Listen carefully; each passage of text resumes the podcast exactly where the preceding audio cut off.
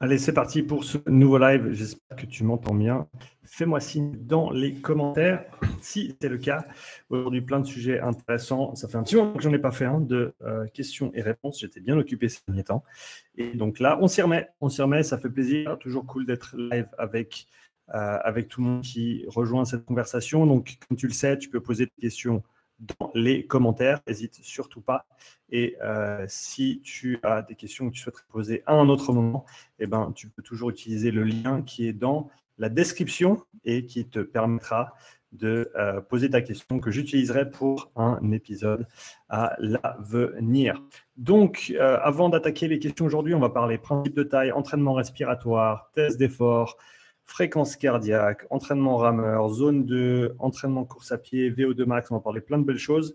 Euh, avant ça, deux, trois mises à jour. Donc, euh, comme ça, tu sais exactement comment ça va se passer. À partir de maintenant, ces questions-réponses live, ils vont être live sur YouTube au moment où je les enregistre, mais ensuite, ils ne seront pas disponibles jusqu'à euh, l'échéance suivante. En gros, je vais les publier tous les dimanches soirs les dimanches soirs, ce sera soit un euh, questions et réponses, soit une rediffusion de podcast euh, antécédent, un, épisode qui avait bien marché et que je vais rediffuser étant donné que je commence à avoir un petit peu de euh, matériel et que c'est toujours sympa de revisiter des épisodes précédents. J'ai un petit peu peur parce que j'espère, ou j'espère en tout cas que la qualité de mes interviews dans la première année ou deux était euh, aussi bien ou proche de ce que je fais actuellement, en tout cas je l'espère. Euh, ce sera à toi de me dire et à toi de juger selon ce que tu penses. Euh, donc voilà, les dimanches soirs, soit les questions-réponses qui seront disposées sur YouTube et en audio également, soit les rediffusions de podcasts en format audio. Et les mercredis, tous les mercredis, tu auras un nouveau podcast qui sortira avec de beaux épisodes à venir. On a Kristen Holter, ex-CrossFit athlete, qui euh, sortira mercredi. Euh, j'ai fait ensuite un épisode avec euh, Tina Mugli, qui est ancienne athlète de CrossFit, elle également en France, et coach de CrossFit à l'heure actuelle. Et honneur à Reims. Et on aura la semaine suivante Guillaume Briand qui se qualifie cinquième place à Londres euh, qui se qualifie pour les euh, CrossFit Games. On est donc en 2022 pour ceux qui regardent ça. Et donc, je l'interview cet après-midi. Si tu as des questions, va vite sur Instagram, sur mes stories pour euh, rajouter les sujets ou les questions que tu souhaiterais voir. Encore une autre news avant qu'on attaque avec les questions et réponses. Les news, c'est que eh ben, le 3 septembre, séminaire à Marseille, lien dans la description. Le 2 octobre maintenant, euh, séminaire à Toulouse, à euh, CrossFit Rive Droite. À Marseille, ça se passe à CrossFit Serval. Et euh, à Toulouse, c'est le 2 uniquement parce que le premier est rempli. Donc, j'avais proposé deux dates, le 1er octobre et le 2 octobre. Il s'avère que le samedi est déjà plein. Donc, merci à tous, ceux et celles qui se sont déjà inscrits. Je me de vous voir là-bas. Il reste des places pour le dimanche. Il reste aussi des places pour des euh, testings physiologiques autant à Marseille que à Toulouse. N'hésite pas à prendre contact avec moi si c'est quelque chose qui t'intéresse. Voilà pour euh, la petite mise à jour. 3 minutes 30 et on est parti pour la première euh, question, question de Nicolas. Euh, qui nous dit le principe de Hahnemann explique comment sont activées les fibres musculaires à l'effort. La question est comment alors exploiter le principe de Hahnemann à l'entraînement pour améliorer ses performances, par exemple pour un coureur qui stagne avec les méthodes traditionnelles. Alors, peut-être pour revenir un peu sur ta question, Nicolas, euh, je ne mettrai pas en opposition le principe de Hahnemann et les choses dont je parle euh, avec les méthodes d'entraînement traditionnelles. Je pense que ce que j'essaie de ce que, ce que j'essaie de c'est pas nécessairement ce que j'essaie de faire, mais ce que je fais, c'est que je propose simplement mon point de vue sur ces différentes avec les, outils que j'ai pu développer euh, au, cours des, années, autant avec mes connaissances que euh, mon, vécu pratique. Euh, mais c'est pas nécessairement en désaccord avec ce qui se fait de manière traditionnelle. Il y a bien sûr plein de gens qui réussissent très bien avec les méthodes traditionnelles. Après, pour revenir à ta question, le principe de Hahnemann, et Théo, merci pour ton commentaire, je reviens vers toi dans quelques instants pour y répondre. Le principe de Hahnemann, comment l'appliquer Il eh ben, faut simplement comprendre quel type de fibres tu vas recruter, à quelles intensités et quel euh, profil ces fibres ont.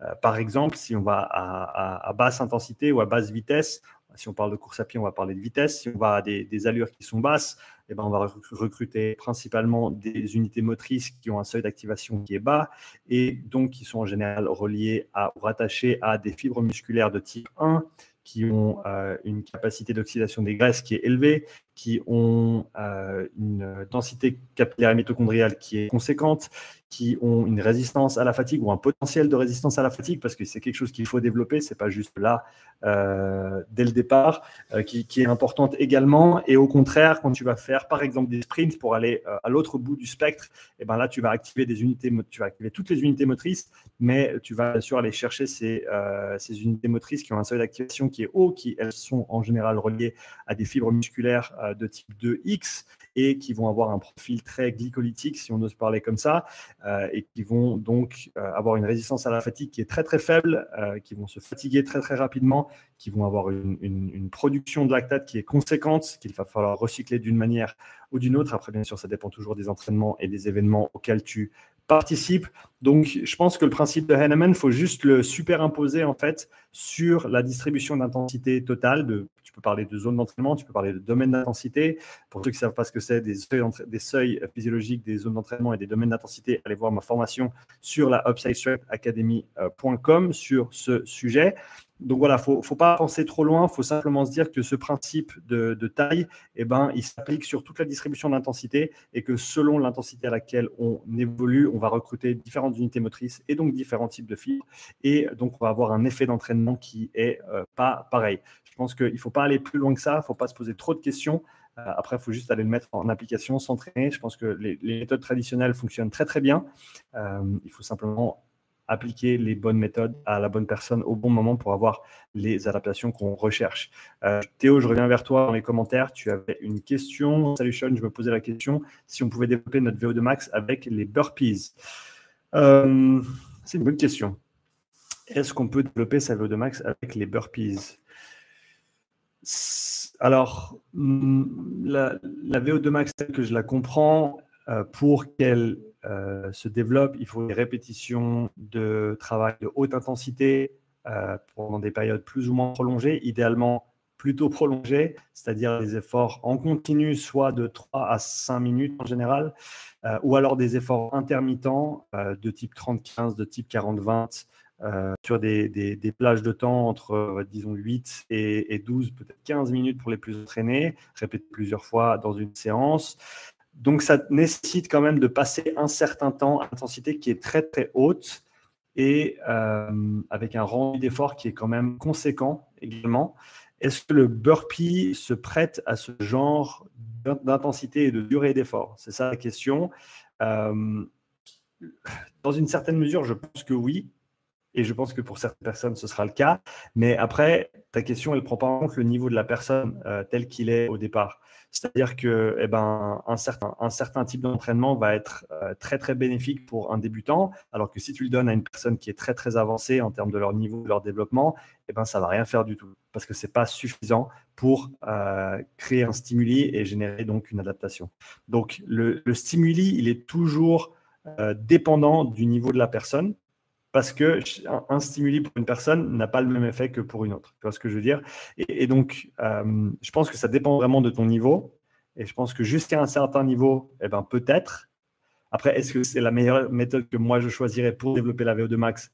Je ne pense pas. Simplement pour des contraintes de mouvement, des contraintes euh, d'endurance de, euh, musculaire sur, sur ce mouvement qui, au, bout d'un moment, ben, ça ressemble plus à grand chose. Euh, pour la plupart des gens, hein, il y en a qui, sont capables de faire. Euh, je me rappelle, il y a, plusieurs années en arrière, le, le, des, des, Open qui était 7 euh, minutes de max burpees. Je me rappelle parce que je l'ai fait. Et donc voilà, ça ressemble pas à grand chose pour la plupart des gens. Et donc je ne sais pas si c'est vraiment un mouvement qui se prête le mieux au développement d'une qualité telle que la VO2 max. C'est ce que je te dirais. Mais après, oui, je pense que c'est possible, notamment pour euh, pour par exemple un débutant. On passe à la question euh, suivante. On parle entraînement respiratoire. Sylvain, salut Sean. Bonjour Sean. Si j'ai bien compris les possibilités d'entraînement, d'entraînement de la respiration, il y a trois façons de faire. Travail en résistance, travailler avec des volumes importants, travailler avec des rythmes différents. Si c'est bien ça, qu'est-ce que chaque façon permet de transformer sur le plan euh, physiologique et biologique? Merci.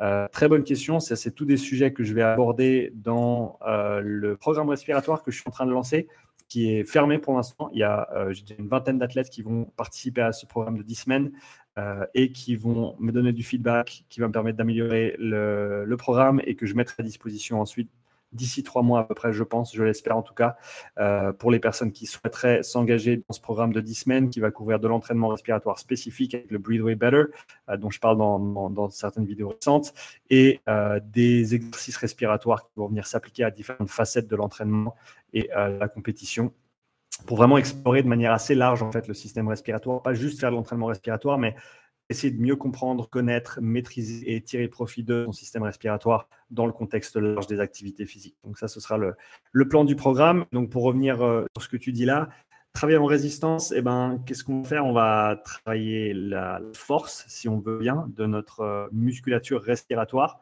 Euh, donc principalement euh, au niveau expiratoire, mais également au niveau inspiratoire. Donc ça, ça se fait avec des outils euh, de résistance en général, ou alors, ou alors si tu modules le, tempo, donc la cadence, si tu veux, de travail que tu vas avoir ou peut-être le ratio entre les temps d'inspiration et les temps d'expiration.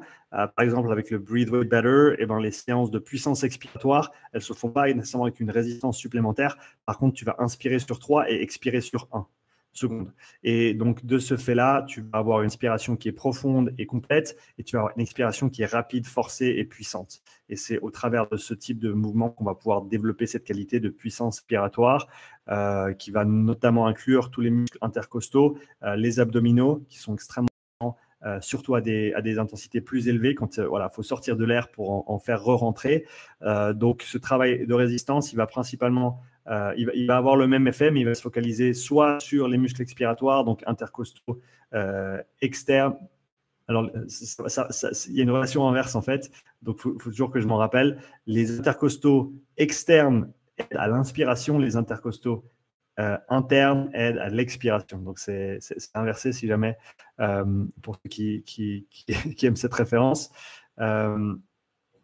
Antoine Moreau, salut Antoine, merci pour ton commentaire. As-tu déjà travaillé avec des joueurs de hockey sur glace? Euh, Non, j'ai pas eu la chance de travailler avec des hockey sur glace, en tout cas pas encore, mais j'y suis absolument pas euh, fermé. Pour retourner sur la question de Sylvain, donc travail en résistance, soit sur l'expiration, donc abdominaux, intercostaux, interne, euh, soit en inspiration, euh, donc là on est plus sur le diaphragme, plus sur les intercostaux externes du coup, qui vont aider à euh, ouvrir cette cage thoracique sur l'inspiration.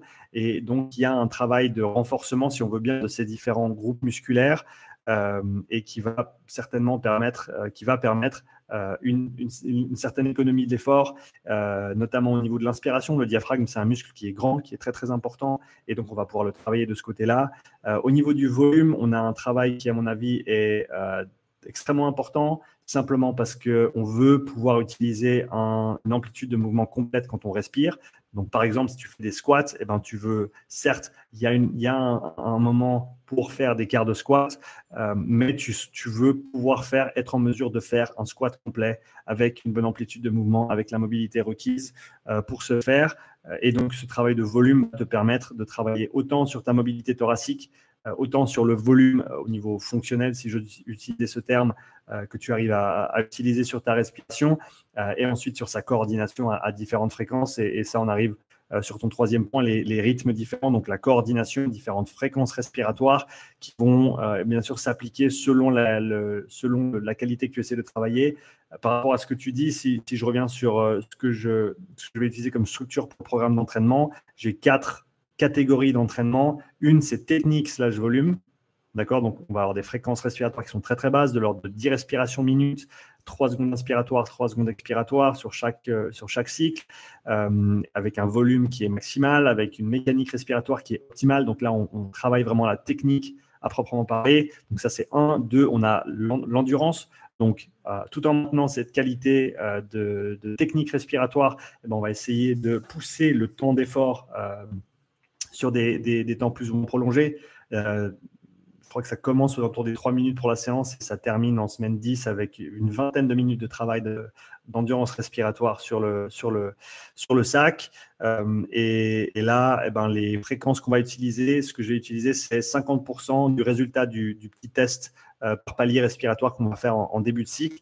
Euh, et donc là, on a des, des, volumes qui sont conséquents, des fréquences qui sont, on va dire, basses à moyennes parce qu'on va être entre 15 et 20 respirations minutes pour la plupart des gens. C'est là où ça va se, c'est là où ça va se faire. Et ça, ça va progressivement monter au fil du temps, au fur et à mesure que leur capacité de coordination maximale euh, augmente. Euh, troisième type d'entraînement, donc les entraînements en puissance, j'en ai parlé tout à l'heure. Et quatrième, les entraînements en coordination. Là, on va aller haut dans les pourcentages. On va être à 80% environ euh, du dernier palier du, du test par palier respiratoire qu'on va effectuer. Et là, le but, ça va être simplement de maintenir une coordination optimale. Euh, c'est un petit peu comme la répétition de sprint, si tu veux bien, dans le sens où tu vas vouloir maintenir une coordination euh, optimale. Et donc, tous ces différents types d'entraînement vont avoir comme objectif une meilleure maîtrise de son système respiratoire, euh, une meilleure amplitude respiratoire de manière générale, une meilleure puissance expiratoire ou inspiratoire selon ce qu'on travaille, une meilleure endurance et une meilleure coordination à plus haute intensité. Donc, travailler le panel complet de, ces différents, de ces différents, de ce système respiratoire. Et cela, bien sûr, dans le contexte des efforts dynamiques. après, on a tout l'aspect biochimique dont on n'a pas parlé avec modulation des niveaux de CO2 et d'oxygène.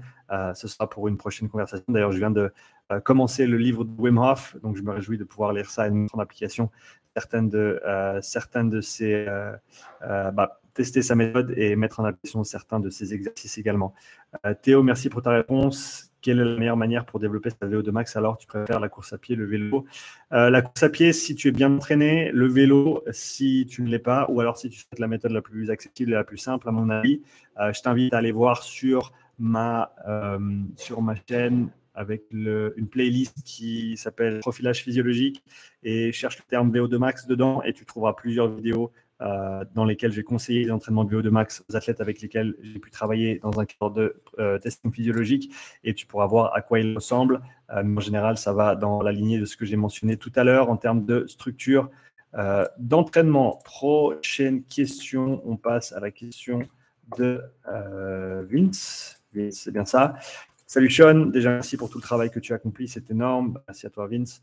Si on fait un test incrémental classique, 1 km/h toutes les 2 minutes de VO2 max sur tapis de course, les seuils qui ont été trouvés sont associés à une allure et à des BPM, donc une fréquence cardiaque, afin de donner des fourchettes de travail. Du coup, peut-on se servir de ces BPM pour déterminer ces zones sur les autres ergomètres? Euh, malheureusement, tu ne peux pas.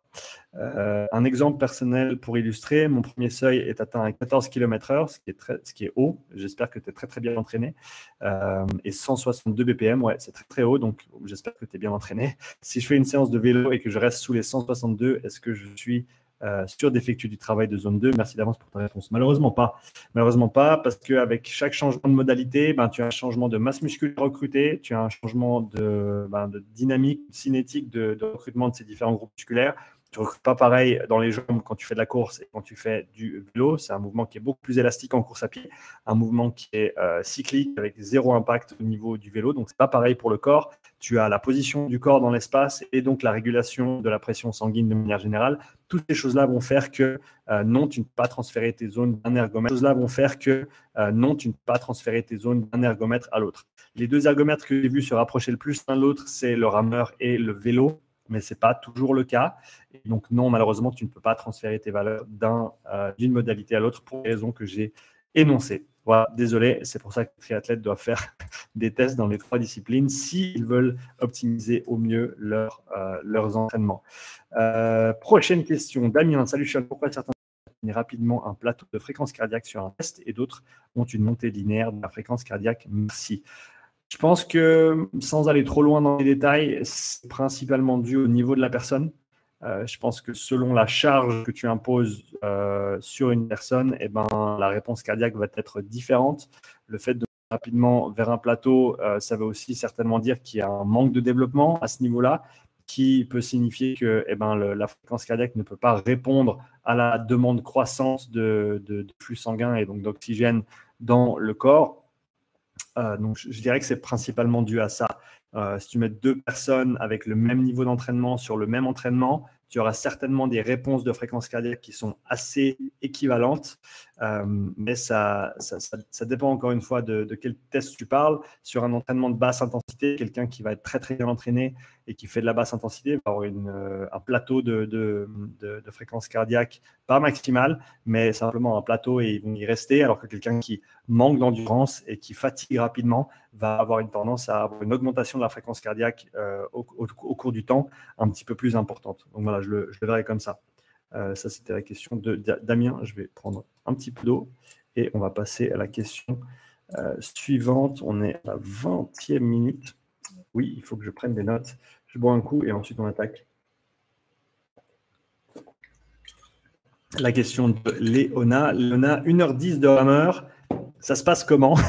Ça se passe mal mais régulier. Euh, quels sont tes objectifs qui te permettent de faire passer le temps? Alors personnellement, quand je faisais beaucoup de rameurs, un truc qui me faisait passer le temps, c'était de me focaliser sur euh, la, soit la cadence, que, alors la cadence que j'essayais de, maintenir, par exemple un coup par minute ou 10 coups par minute, si tu vas passer beaucoup de temps sur le rameur, et euh, d'essayer de viser au plus proche, d'être le plus précis possible avec les intensités d'effort. Et donc de venir techniquement très précis avec euh, l'impulsion que je mets dans chaque coup et donc la qualité de ce coup également. Je pense que le mieux pour euh, ces, longs, ces, longs, ces longs moments sur le rameur, c'est de vraiment essayer de se focaliser sur son mouvement, de presque le prendre comme un moment euh, de, méditation en mouvement, si on veut bien. On va essayer de vraiment trouver un rythme qui nous convient, d'optimiser chaque petite partie de ce, mouvement. Euh, je, pense que je ne le disais pas assez avant et je le dis de plus en plus parce qu'à mon avis, c'est extrêmement important. Le rameur, c'est comme l'haltérophilie. C'est un mouvement qui est très, très technique. Et si tu perds euh, même un petit peu, mais même quelques pourcents d'économie et d'énergie sur chaque coup et que tu multiplies ça par le nombre de coups que tu vas effectuer sur même une minute, eh ben, ça commence à devenir des quantités d'énergie qui sont conséquentes. Et tu as tout avantage à peaufiner ton mouvement, à être extrêmement précis, à passer du temps à travailler ta technique, ce que très peu de gens font, à, mon grand désarroi. Mais j'espère changer ça dans la tendance générale, euh, en tout cas pour, ceux qui le souhaitent et qui souhaitent progresser. Mais je pense vraiment que se focaliser sur la technique au niveau du rameur, c'est extrêmement important. Donc voilà, tu as 1h10 sur le rameur, tu te focalises sur ta technique, tu te focalises sur tes coups par minute, tu te focalises sur ta, euh, vitesse ou ta puissance et tu essaies d'être le, plus précis, la plus précise possible pendant cet entraînement pour euh, avoir un maximum de qualité. et ça, Kristen Holter en a parlé hier sur le podcast c'est extrêmement important de se focaliser sur la qualité de ses entraînements. La quantité et l'intensité, c'est facile. La qualité, c'est difficile et au final, c'est ça qui va faire la différence entre l'élite et le reste. Donc, focalise-toi sur la qualité de ton entraînement. Oui, c'est long. Oui, c'est pas très chouette, mais ça fait partie des entraînements. Et si tu as des objectifs de compétition, si tu as des objectifs de performance, il faut t'en donner les moyens et il faut passer le temps nécessaire sur ces petits détails pour pouvoir progresser. Tu ne peux pas euh, tout vouloir et vouloir rien faire pour. Salut Tanguy, euh, je vois ton message, ton commentaire qui arrive. Salut Sean, comment conseilles-tu de respirer en rameur? Un cycle respiratoire par coup, est-ce variable selon l'intensité? Bonne question. Euh, oui, je pense qu'à basse intensité, quand tu fais de la zone 2, que tu es à 18-20 coups par minute, eh ben, tu devrais pouvoir coupler ta respiration et faire un cycle respiratoire par coup. Euh, et je te dirais même qu'à très haute intensité, je pense que si tu as une si tu as une très bonne capacité respiratoire et une très bonne coordination respiratoire, tu jusqu'à une certaine intensité, jusqu'à une certaine intensité, tu devrais pouvoir rester sur un coup minute, euh, pardon, une respiration par coup. Euh, c'est-à-dire que après, il faut l'entraîner, mais bah, ceux qui rament à un très haut niveau, sur un ergo, ils arrivent facilement à faire du 36, 37, 38, 39, 40 coups par minute et garder une qualité de coup qui est, qui est extrêmement haute. Euh, mais voilà, c'est pas donné à tout le monde et ça, se travaille. C'est pas que c'est pas donné à tout le monde, c'est simplement que ça se travaille. C'est une, qualité technique, c'est une compétence technique qu'il faut développer avec le temps. Déjà, si tu arrives à, bien ramer à 30, 32, 33 coups par minute et que tu arrives à bien coordonner ta respiration, et eh ben, si tu respires bien, tu vas déjà bouger pas mal d'air, pas mal d'air dans ce temps-là. Euh, après, c'est possible que tu doives passer sur une double respiration, mais là, voilà, tu te retrouves sur des fréquences qui sont très très hautes. Et euh, je, me rappelle quand je ramais beaucoup, que euh, ça m'arrivait de simplement perdre ma coordination respiratoire et de devoir découpler un petit peu tout ça. Mais après, c'est là où les choses se gâtent vraiment en général. Euh, donc, j'essaye de ne pas le faire. Mais voilà, des fois, ça arrive et c'est comme ça. Tu peux, tu peux pas faire grand-chose une fois que tu as dépassé ce, seuil-là, si on veut, le seuil de contrôle respiratoire, si on, si on ose même si j'ose si rajouter, rajouter un seuil à tous ceux qu'on a déjà. Mais voilà, un coup par cycle ou un cycle par coup euh, jusqu'à ce que tu ne puisses plus tenir ça et ensuite tu vas devoir, euh, tu vas devoir doubler pour continuer à avancer. merci Tanguy pour ton commentaire et merci d'être là sur ce live. Prochaine question de Louis Solution, question zone 2 en CrossFit. Je n'ai pas d'autre choix que de faire mes 30-35 minutes de zone 2 après mon travail de haute intensité et non avant, comme tu le conseilles. Ça reste intéressant ou je perds tout intérêt dans ce sens-là? Alors, oui, j'ai conseillé euh, pendant assez longtemps de toujours le faire avant. Cela étant dit, avec les contraintes euh, que l'on a tous au niveau de notre organisation temporelle, eh ben, je pense que de le faire après, c'est toujours mieux que de rien faire.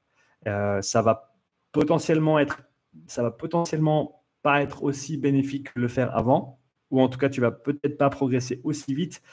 Mais au final, c'est du volume, c'est de la basse intensité, et si tu la fais bien, ça va t'aider à récupérer.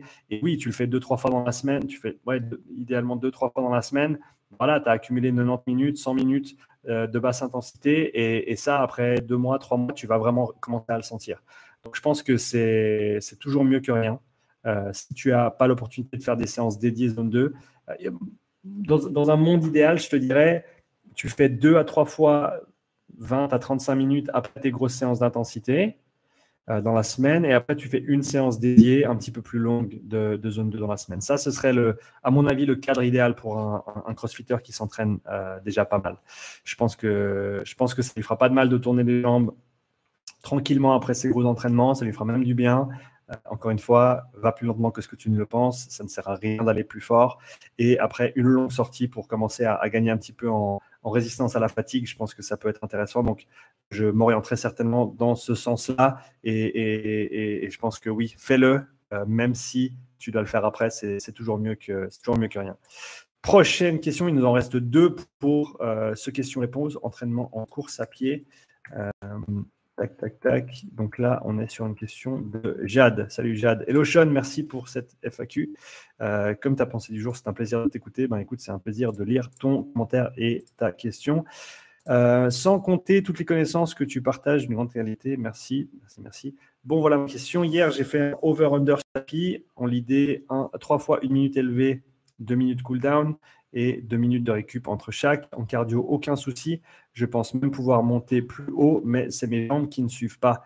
Mon entraînement de fond euh, est la course à pied avec 20 heures en moyenne par semaine, dont 10 heures réservées en sortie longue et lente, plus 5 heures de euh, muscu pur. Je fais de la récupération en natation et en vélo le dimanche. Comment pourrais-je sincèrement améliorer ma vitesse de course si mes jambes ne suivent pas Merci de ton aide et de ton retour et encore pour tout ce que tu fais pour nous permettre de progresser. À bientôt.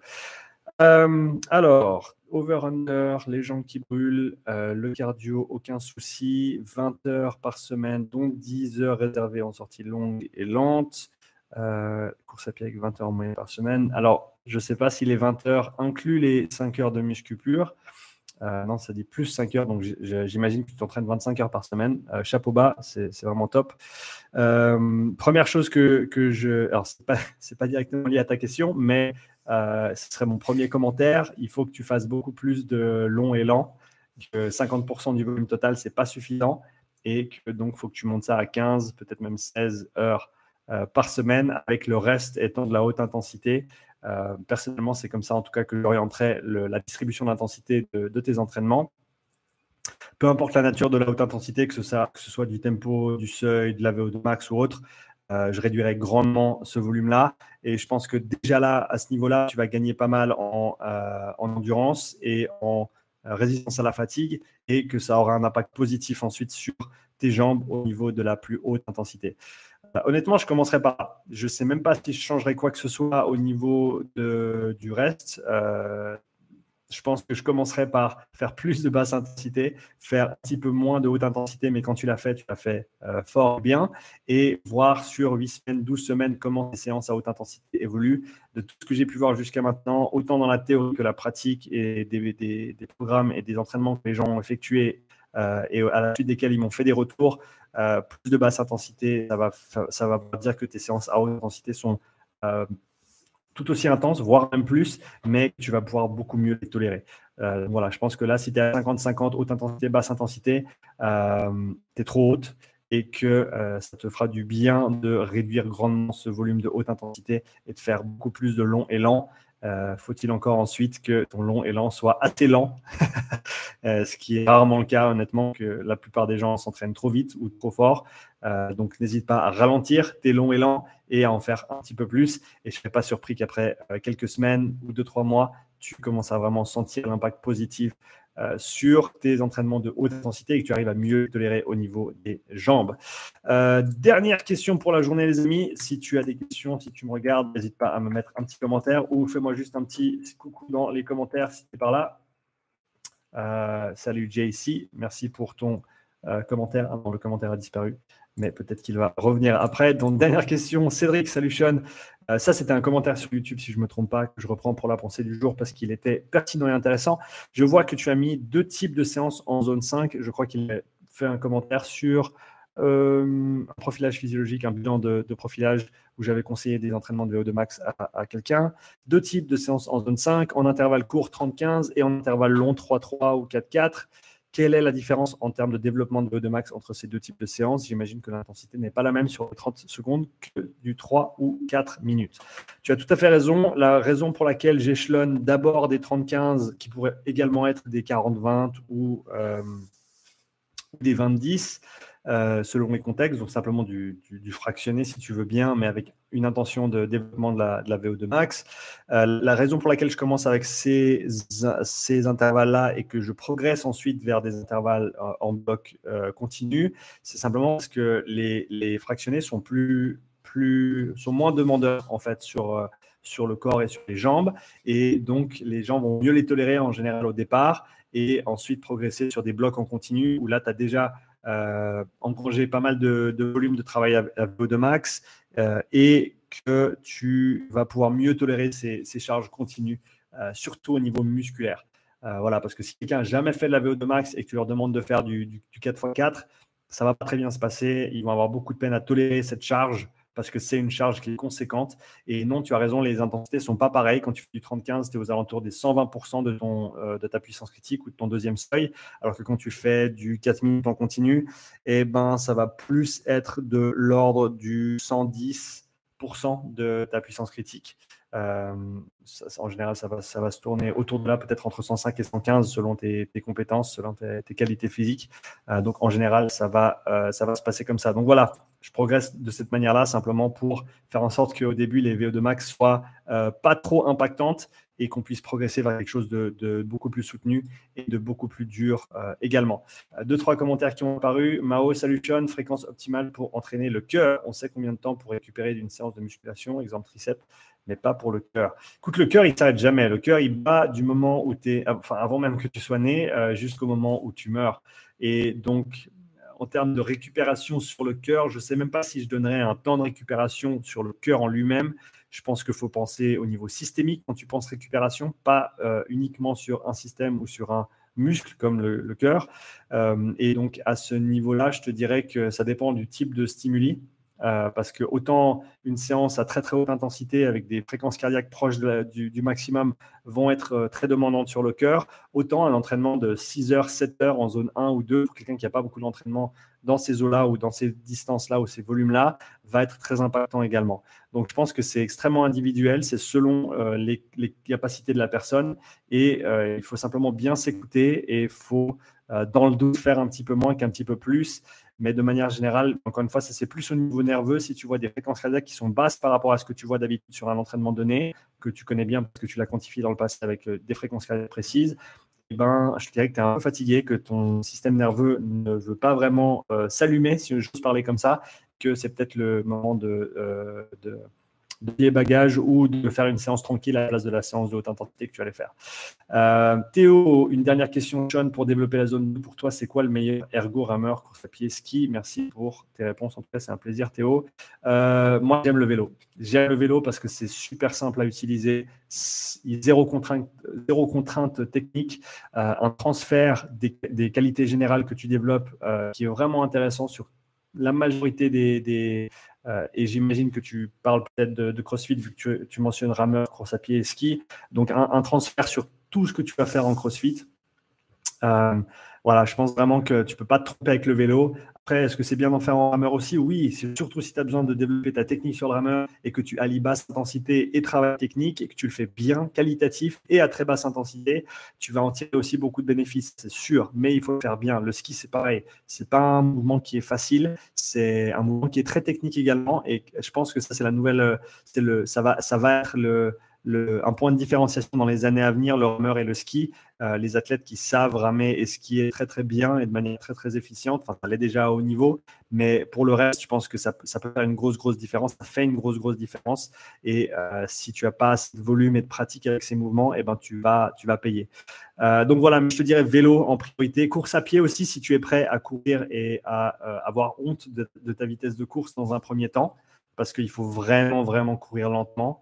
Euh, je pense que si tu cours en dessous, à moins que tu sois déjà très entraîné en course à pied et que tu aies un développement métabolique qui soit euh, conséquent et que tu aies quantifié ça avec un test d'effort ventilatoire, lactatémie ou autre, euh, et que tu sais que ta zone 2 et, ton premier seuil est, assez haut, eh ben, il faut commencer vraiment à des vitesses qui sont, qui sont, voilà, qui sont très très lentes.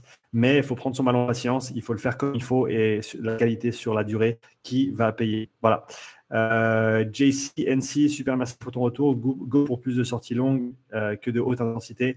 Euh, oui, absolument. Et va voir sur cette note-là. Je crois que ça sort. Je crois que ça sort dimanche. J'ai fait une petite revue de, bilan avec Jean-Yves.